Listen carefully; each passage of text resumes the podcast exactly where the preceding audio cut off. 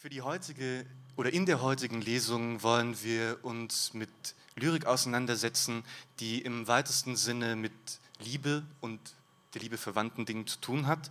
Warum wir uns vielleicht gerade dafür entschieden haben, darüber zu sprechen und äh, lesen zu lassen, darüber sprechen wir im Anschluss hier vorne zu viert und gerne auch mit Ihnen. Zu Gast sind dafür heute Viktor Dahlmann und Carla Hegel und wie gesagt Jonas Wehner für uns an der Musik, der vier Songs für diesen Abend geschrieben hat.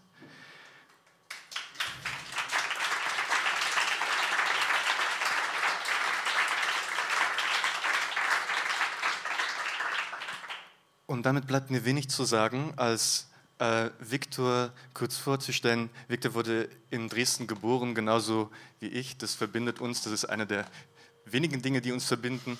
Äh, er studiert seit 2016 in äh, Leipzig am Literaturinstitut und schließt dort ab.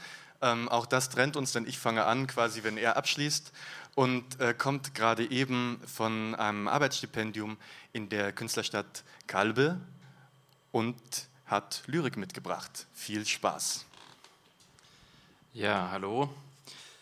Eigentlich finde ich es so ein bisschen peinlich, Texte vorher so inhaltlich zum Schreiben, aber ich glaube, ich mache es trotzdem mit dem ersten Zyklus, einfach damit es so wirkt, das würde ich länger vorlesen, als ich es wirklich tue. Ähm, und um vielleicht irgendwie so klar zu machen, warum das für mich auch nur entfernt was mit Liebeslyrik zu tun hat.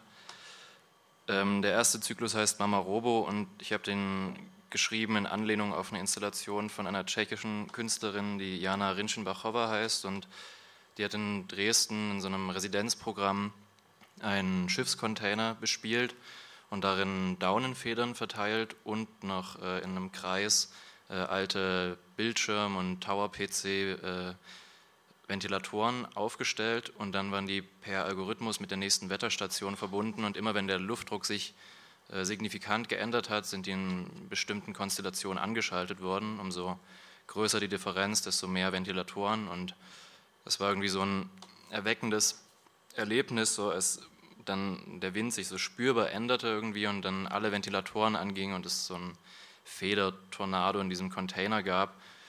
Und einerseits fand ich diese also Rückkopplung, dass man einen natürlichen Prozess hat, den durch einen, einen, einen virtuellen Prozess jagt, um dann wieder was Natürliches daraus zu gewinnen, ziemlich ästhetisch. Und andererseits hatte ich auch das Gefühl, dass irgendwie so eine Art von seltsamen transzendentaler Geburtsszene irgendwie so ähnlich kommt. Und das hat mich dann veranlasst, irgendwie so einen Roboter-Mutter-Zyklus zu schreiben. Und den lese ich jetzt vor. Und danach noch äh, drei Texte, zu denen ich vielleicht auch einen Satz sage, bevor ich damit anfange, die zu lesen. Mama Robo.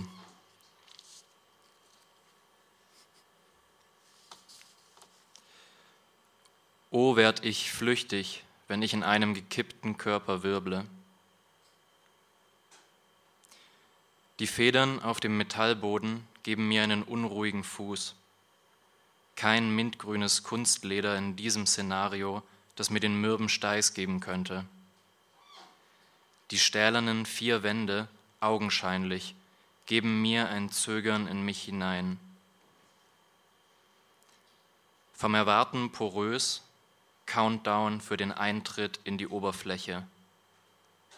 So rattert eine Turbine aus nichts als dicht getriebenem Wind. Eisige, kleine Reize. Dieses Zittern, als wäre es Reaktion. Wie proportional sich deine Schläuche in den Korpus hineindrücken. Wie räumlich die Daten glitzern aus dem Loch deines Rumpfpanzers. Deinen markigen Kopf kannst du 360 Grad weit rotieren. Ja, das war meine brechende Mutterhand auf deiner Schulter. Klar, das ist das Beste.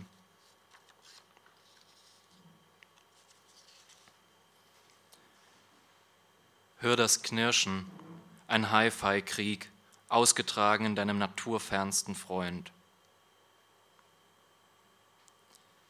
Ich habe dir Hände wie Triebwerke gegeben, mit denen kannst du kleinere Häuser direkt zermalmen. Zwischen den beweglichen Elementen pumpt schluckende Hydraulik. Die Schwere, die zwischen den Carbonaugenbrauen in den Prozessor drückt, ist die Vibration beim Zermalmen.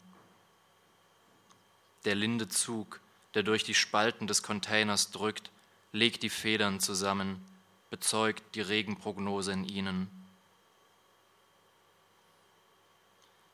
Daten sind Fressfeinde. Ich maskiere aus mir einen Marshall McLuhan, wiedergeboren in einem Mary Shelley Gewitterroman. Ich trinke die Elektrolyte, fresse Schaltkreise, damit du in mir die schönste Robotermutter der ganzen gottverlassenen Welt erkennst. Klar, das wäre das Beste.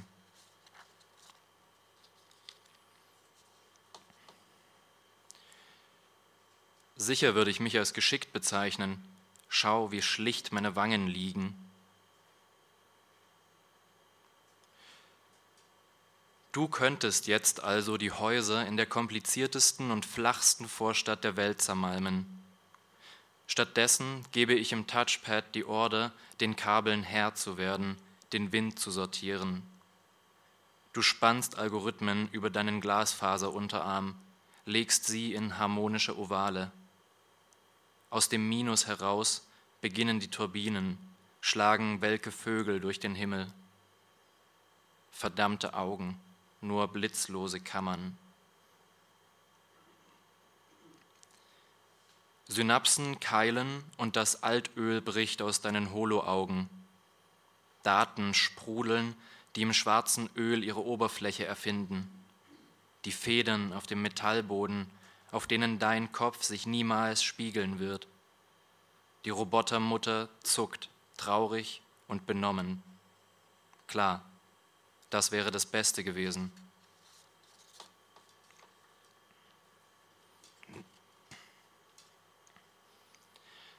Da ist nichts, das ich lieber wählen würde, als einen real existierenden Abgrund.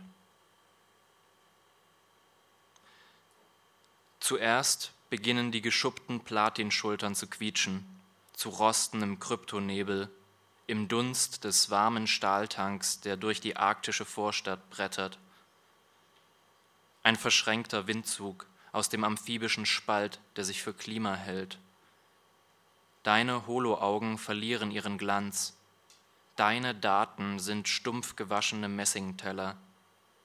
Unsere Verwandtschaft treibt wie ein verlassenes Space Shuttle.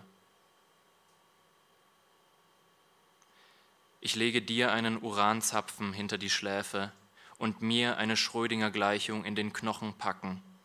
Ja, ein unwahrscheinlicher Prozess, so wie die Schläuche, aus denen Kühlflüssigkeit sickert, die in kleinen, menschenleeren Tränen kommt. O oh Mama Robo. Klar, das hätte das Beste sein können. Und nun komme ich zu den, zum zweiten Teil.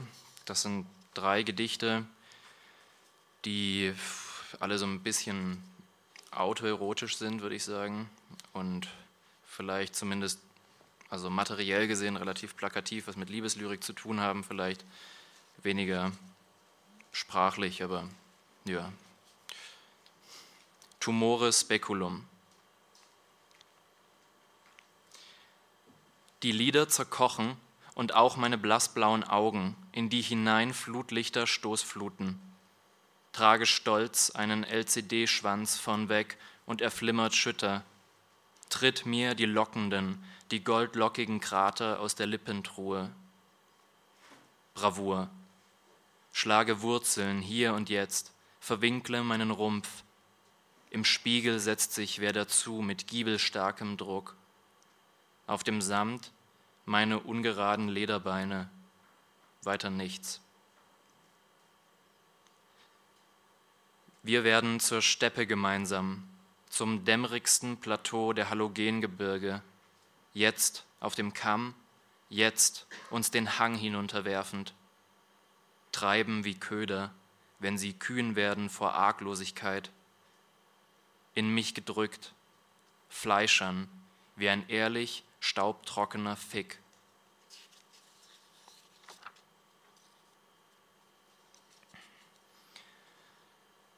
Ich lege meinen verwurzelten Arm um meinen anderen Arm und taste nach einer Spiegelfläche.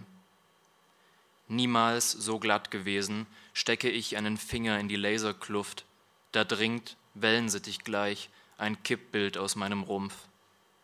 Federstreuner meiner, eigens flächenmäßig, größten Ficksehnsucht. Die Vogelkinder überwintern im Höhennebel, geifern wie zwei stolze Kinderlippen über satt schwappenden Wogen. Wasserdampf, lahm vom Salz, trägt meine allerkargsten Früchte. Verschnüre also im Hitzestau meinen Doppelgänger, trage ihn wie eine Dürrpflaume, ernte Dank süß.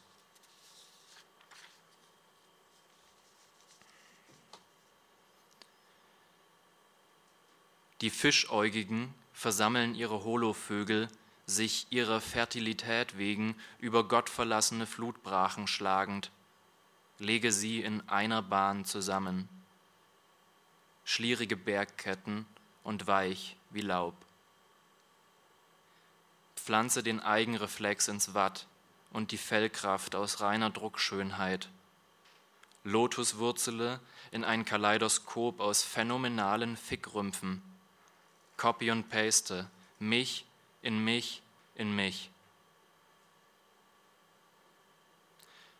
An diesem Trommelfell ergebe ich mich wund, reibe mir handvoll Pigmente von Strahlkraft ein, die eisern pocht wie kummerverbergende Erze. Tollkühn schlägt sich unser Samt entzwei. Wir altern schnell und schutzlos glitschen vom kahlgeschlagenen Kryptodock, jetzt uns den Wogen hingebend, jetzt uns in der Gischt verbeißend. Zergehe der Strengform wie ein Köder aus Holo. Dankeschön.